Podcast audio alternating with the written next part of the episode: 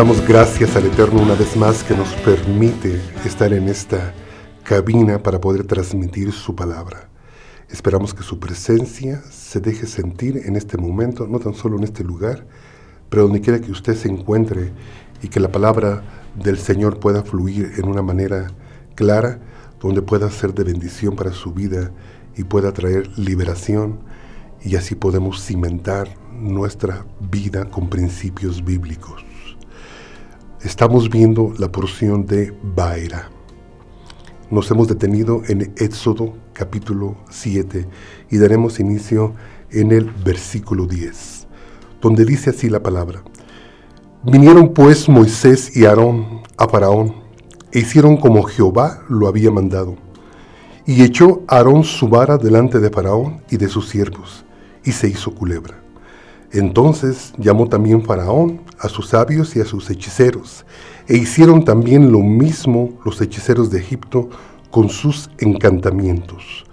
Pues echó cada uno su vara, las cuales se volvieron culebras, mas la vara de Aarón devoró las varas de ellos, y el corazón de Faraón se endureció y no les escuchó como Jehová lo había dicho. Deseo tocar en este día algo que ha sido controversial en los últimos años, quizás décadas o tal vez siglos. Porque la palabra es intencional en algunas ocasiones cuando la Torá nos marca que fue el Eterno quien endureció el corazón de el faraón. En algunos otros versículos podemos darnos cuenta que la palabra también dice que fue faraón quien endureció su corazón. Hay una gran controversia en esto porque hay bastante gente que piensan de la manera que nuestro Señor usó a Faraón solamente para intencionalmente cerrar su corazón para así poder mostrar él su poder y poder liberar al pueblo de Israel. Pero yo creo que lo que la palabra nos está tratando de decir es algo que nosotros mismos experimentamos todos los días en nuestra vida. Vamos a hablar un poco sobre el endurecimiento de corazón. Yo creo que como seres humanos todos hemos pasado por esas etapas de que cuando las cosas no nos están saliendo como nosotros las esperamos, podemos empezar a sentir que nuestro corazón cada día se pone más duro. Cada día nuestra necedad va en aumento. Nosotros como creación de Dios, como hijos de Dios, ahora que hemos sido adoptados a la familia celestial, debemos de tomar en consideración que hay ciertas leyes y ciertas reglas en nuestra naturaleza que debemos de estar conscientes. La palabra del Señor nos insinúa que nuestro Dios jamás va a rechazar a un corazón contrito y humillado. Que el Señor siempre está dispuesto a las oraciones de sus justos. Que el, el, oído del Señor siempre está puesto cuando nosotros tenemos la capacidad de humillarnos delante de Él. En Éxodo capítulo 7, versículo 13, dice que el corazón de Faraón se endureció y no les escuchó, como Jehová lo había dicho.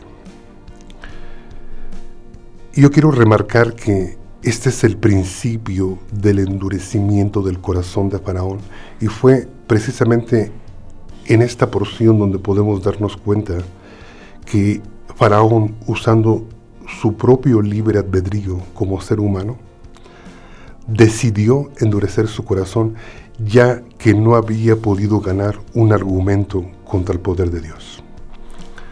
Cuando entra Moisés y Aarón con su vara y se convierte en culebra, Faraón reta a nuestro Dios y llama a sus hechiceros y a sus magos y con encantamientos imita el poder de Dios. Pero se queda sorprendido cuando la culebra de Aarón devora las culebras que se habían generado a través de los encantamientos de los magos y hechiceros de Egipto, las devora. Y en ese momento, cuando Faraón se da cuenta que no puede ganar un argumento, entonces es cuando él empieza a endurecer su corazón.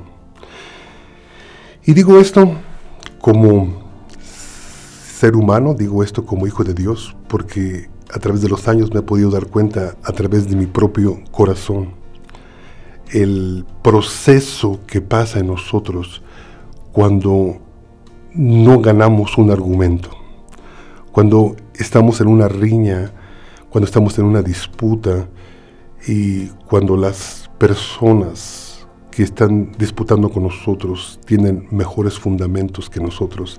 Nosotros tratamos de hacer todo lo imposible por ganar la disputa, por, por ganar el argumento. Y cuando no es así, muchas veces nuestro ego es pisoteado.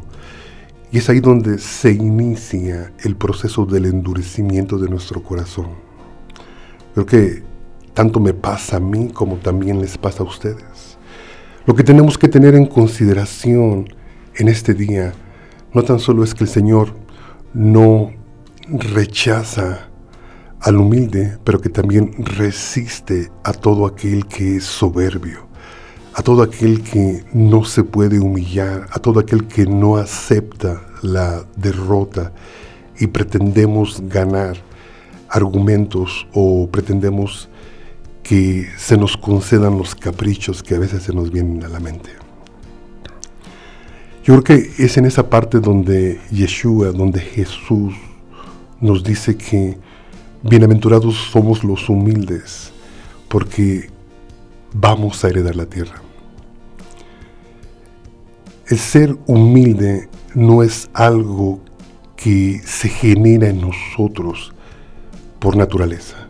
Es algo que se debe de buscar después de reconocer que nosotros tenemos un carácter arrogante o tenemos un carácter con tendencia hacia el orgullo. Y de esa forma, cuando nosotros podemos detectar esas reacciones en nosotros, en nuestro carácter, podemos empezar a pelear, podemos empezar a proclamar que es el Rúa, es el Espíritu de Dios que está en nosotros, que empieza esa transformación para poder convertirnos en personas humildes, en personas sencillas, en personas que no nos gloriamos porque hemos ganado un argumento, en personas que no deseamos ser superiores a los demás. Faraón tenía un problema muy serio. Faraón sobre todas las cosas quería ganar un argumento contra el poder de Dios.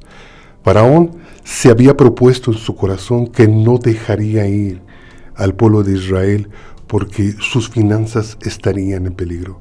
Faraón se había propuesto que él era Dios aquí en la tierra, como todos sabemos y conocemos la cultura egipcia. Se le consideraba, se le consideraba un, un Dios vivo aquí en la tierra, así también como en los tiempos de Jesús, al César se le consideraba un Dios vivo. Entonces, en ese momento cuando él en su error decide permanecer orgulloso y arrogante delante del Creador, es ahí cuando su corazón empieza a ser endurecido. Y de la misma forma nos podría pasar a nosotros si no entendemos la bendición que hay detrás de la humildad. Si no entendemos que no tenemos que ganar todos los argumentos que se nos presentan en la vida si no entendemos que no tenemos que tener todas las cosas que deseamos en nuestra vida, que tenemos que ser sencillos, que tenemos que ser felices como, con lo que tenemos, como dijo el apóstol Pablo, que él había vivido en abundancia, pero también había aprendido a vivir en la escasez. Entonces, el mensaje de este día que yo quiero enfocarme es el cómo evitar que nuestro corazón se endurezca. La humildad es para nosotros un escudo de protección para prevenir el endurecimiento de nuestro corazón. La humildad es la única puerta que tenemos para no caer en el error de Faraón.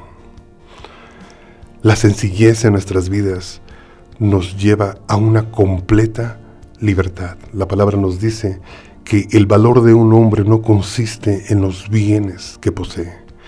El mismo apóstol Pablo, él renunció a todo lo que él era en la carne para así poder obtener, ganar el conocimiento de la imagen del carácter del Mesías, de Jesús, de Yeshua. Entonces, tenemos solamente una puerta para evitar ese endurecimiento en nuestro corazón. Es decidir ser mansos, decidir ser humildes. Lo primero que tenemos que hacer es sumergirnos totalmente en las nueve bienaventuranzas que Jesús da en el libro de Mateo. Examinarlas cada una y poder absorber, meditar y verlas como un espejo para nuestras vidas, para ver si estamos reflejando ese carácter que el Mesías está proponiendo para obtener así las bendiciones que Él tiene para nosotros. Yo creo que como una persona adulta ya he vivido etapas en mi vida donde quizás las cosas no me han salido como yo he deseado. Y en ese momento debo de considerar que tengo una opción. Tengo la opción de ser humilde y preguntar por qué no me salieron las cosas. O también tengo la otra opción. La otra opción de endurecer mi corazón. Y de empezar a culpar al Señor. Y de empezar a culpar a los demás. Y de empezar a insistir que por mi propia fuerza puedo obtener lo que deseo o lo que quiero. Yo creo que el mensaje es corto, es pequeño, pero es de suma importancia. Que nosotros repitamos esta porción constantemente a través del libro de Éxodo, porque vamos a podernos dar cuenta que en varios versículos vamos a encontrar que Faraón endureció su corazón, Faraón endureció su corazón y en cada problema que venía, especialmente cuando estamos a la puerta de empezar la lectura de las plagas, nos podemos dar cuenta que sobre cada plaga que pasaba sobre él y sobre su pueblo y sobre su reino, él endurecía más su corazón. Y así nos podemos dar cuenta para poder aplicarlo a nuestra vida y no caer en ese mismo error que cayó en y proteger sobre nuestro corazón. Porque la palabra intencionalmente nos dice que sobre todas las cosas guardadas, guardemos nuestro corazón porque de ahí emana la vida. Porque un corazón ya endurecido es difícil de volverlo a humanizar, que vuelva a entrar una vez más ese calor humano, ese amor por la vida, ese amor por los demás, ese amor por el Señor. Generalmente un corazón endurecido solamente tiene su enfoque en sí mismo. Generalmente un corazón endurecido es áspero, y como la palabra lo dice, la palabra lo dice en el mismo versículo que ya di lectura, en Éxodo capítulo 7, versículo 13, donde dice que Faraón se endureció, dice, y no los escuchó. Yo creo que esa característica la hemos visto en otras personas o la hemos visto aún en nosotros. Yo creo que es el primer síntoma que tenemos que tener cuidado. El síntoma de un corazón endurecido en nuestras vidas es que dejamos de escuchar. Número uno, dejamos de escuchar a los demás. Consideramos que todo consejo que la gente trae a nuestra vida no es tan sabio como el que nosotros tenemos en nuestra mente. Dejamos de escuchar a los demás porque pensamos que no tienen la sabiduría o la inteligencia o la experiencia que nosotros tenemos en la vida. Dejamos de escuchar cuando consideramos que otra gente que nos está aconsejando nos están previniendo de males, nos están previniendo de consecuencias. Pensamos que no saben o no tienen la educación que nosotros tenemos o hemos adquirido en esta vida. Y sobre todas las cosas, ¿no?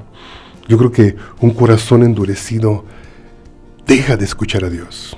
Un corazón endurecido pretende saberlo todo. Un corazón endurecido aún ya no tiene el cuidado de acercarse a la lectura, al consejo de la palabra, con una constancia, con una disciplina diaria a cualquier hora del día, sino seguimos nosotros afanados, seguimos nosotros en nuestro propio entendimiento, en nuestras propias tinieblas, en nuestra propia sabiduría, porque nuestro corazón ya está endurecido. Lo mejor de todas las cosas cuando tenemos ese problema, pues si no podemos resolverlo o si no tenemos la sensibilidad para que el Espíritu de Dios nos sane, nos libere de esa cautividad, pues sería buscar ayuda.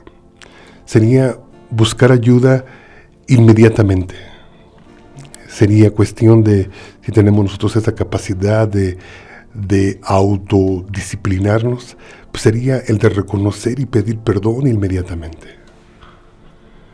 Si no conocemos estos síntomas, leamos el libro de Éxodo, leamos la historia de Faraón y podemos darnos cuenta de cómo Faraón en cada catástrofe que venía sobre Egipto, en cada tragedia que el Señor traía sobre Egipto, Él continuaba endureciendo su corazón. Creo que ese es el mensaje, esa es lo que, la pequeña porción que deseo compartir, el que tengamos cuidado. Que las cosas que nos acontecen cada día podamos sobrellevarlas. Que las frustraciones de cada día podamos eliminarlas al final del día que todo mal humor en nuestra vida podamos sobreponerlo antes de que se ponga el sol.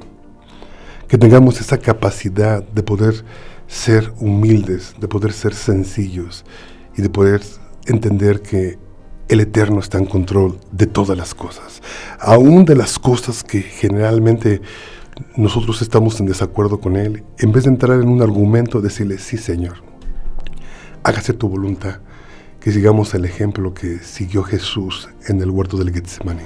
Señor, no se haga mi voluntad, pero se haga la tuya. Esa es la mejor puerta para liberarse de una de las enfermedades espirituales que más abundan en nuestros días. Una de las enfermedades espirituales que quizás la mayoría de nosotros o estamos pasando o hemos pasado. Y pueden ser enfermedades tan prolongadas que continuamente a lo mejor ni nos hemos dado cuenta que ya se hizo crónico en nuestra vida.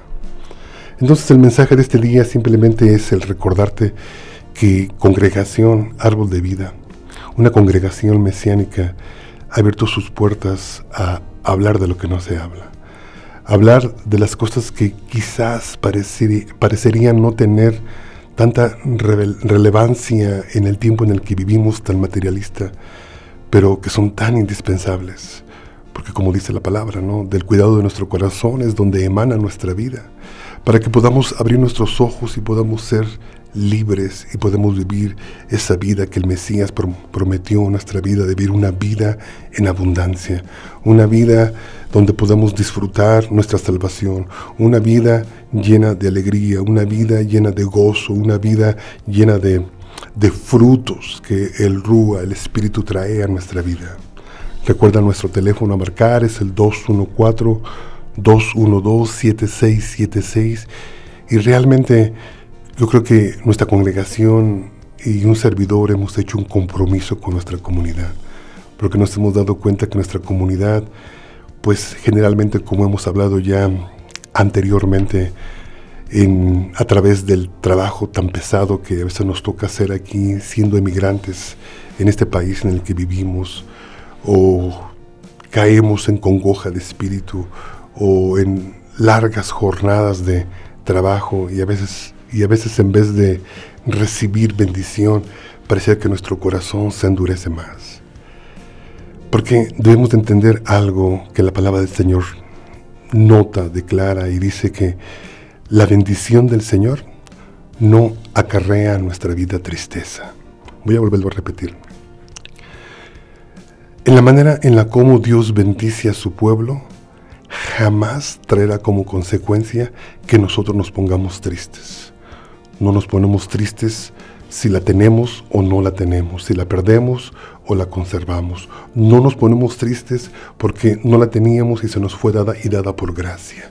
no se nos fue dada por mérito, no se nos fue dada por esfuerzo, se nos fue dada simplemente por gracia, una gracia inmerecida que nuestro Creador deja caer sobre cada uno de nosotros. Escondriña tu corazón en este día. Endurecimiento de corazón. Como pastor te puedo decir que qué difícil es pastorear un corazón endurecido. Qué difícil es dar consejo a una persona que no se da cuenta que el único problema que tiene es que su corazón se ha endurecido. Qué difícil es pastorear a una persona que quizás se ha convertido ese endurecimiento de su corazón en una enfermedad crónica y que muchas veces ha llegado al punto donde es irreversible. Pero no permitas que en tu vida pase lo mismo. Recuerda, congregación Árbol de Vida ubicada en la ciudad de Plano, Texas, hemos abierto nuestras puertas para el discipulado, para la consejería, para la administración, para la oración. Nuestro teléfono es el 214-212-7676 y te invitamos, te invitamos juntamente con nosotros a constantemente estar escudriñando nuestro corazón, a alinearnos a lo que la palabra nos dice, a que el Espíritu nos dé luz de lo que el Señor está intentando hacer o cómo el Señor quiere limpiarnos antes de su venida. Recuerda, estamos aquí para servirte, todos nuestros servicios son gratuitos. El teléfono a marcar, una vez más, es el 214, el 212-7676.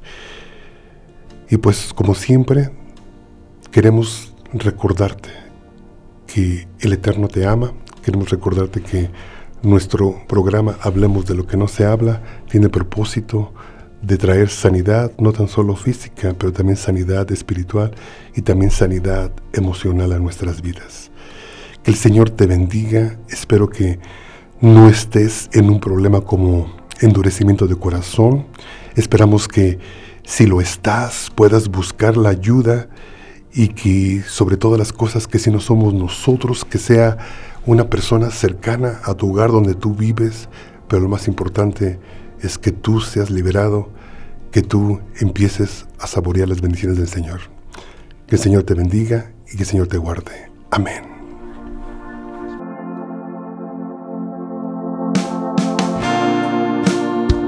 Que el Señor te bendiga, que el Señor te guarde,